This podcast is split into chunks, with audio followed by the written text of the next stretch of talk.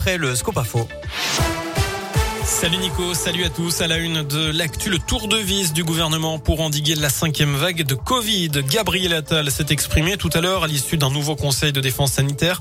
Le porte-parole du gouvernement a notamment évoqué le renforcement du port du masque en intérieur comme en extérieur. Le pass sanitaire va lui aussi être renforcé pour, je cite, mettre davantage de contraintes sur les non-vaccinés que sur les vaccinés. Et puis la campagne de rappel du vaccin anti-Covid va s'accélérer. Objectif, selon Gabriel Attal, traverser l'hiver le mieux possible.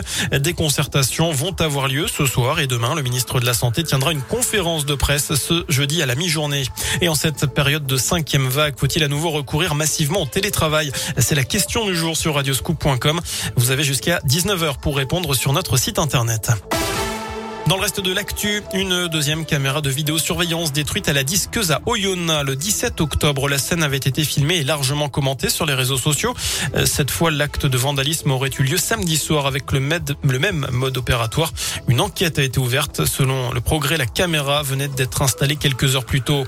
Pas très loin de chez nous, retour sur cette matinée sous haute tension dans le quartier de la Guillotière à Lyon. Jean-Marc Morandini a présenté une émission en direct sur CNews avec l'élu d'extrême droite Jordan Bardella comme invité.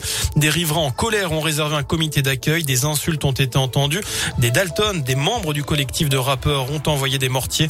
Pour rappel, un précédent numéro de cette émission tourné à Drancy a été soupçonné d'avoir diffusé un témoignage truqué et l'animateur Jean-Marc Morandini a lui été renvoyé devant la justice hier dans une affaire de corruption de mineurs. Nicolas quitte définitivement la vie publique. L'ancien ministre est visé par de nouvelles accusations d'agression sexuelle et de viol. Il les a dévoilées et démenties tout à l'heure sur BFM TV. Il en fait devancer la diffusion d'un documentaire demain sur France 2. Doc qui donne la parole à des femmes qui l'accusent donc. Ni de près ni de loin, je n'ai commis ces actes. Ces affirmations sont mensongères.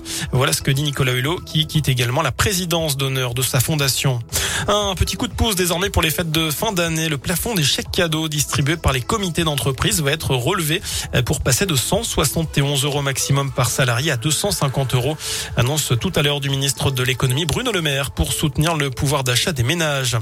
Un an de prison avec sursis, 75 000 euros d'amende pour Karim Benzema dans l'affaire de la sextape. Décision ce matin du tribunal de Versailles. La star des Bleus a été reconnue coupable de complicité de tentative de chantage sur son ancien coéquipier en équipe de France, Mathieu Valbuena. Les avocats de Karim Benzema ont immédiatement fait appel de cette décision. Des peines allant de 18 mois avec sursis à deux ans et demi de prison ferme ont été prononcées contre les quatre autres prévenus. Le foot justement avec Manchester City PSG ce soir à 21h, la cinquième journée de la phase de groupe.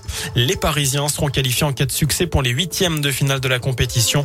Hier, Lille a battu Salzbourg et s'est également rapproché de la qualif. Voilà pour l'essentiel de l'actu. Info de retour dans une demi-heure. À tout à l'heure.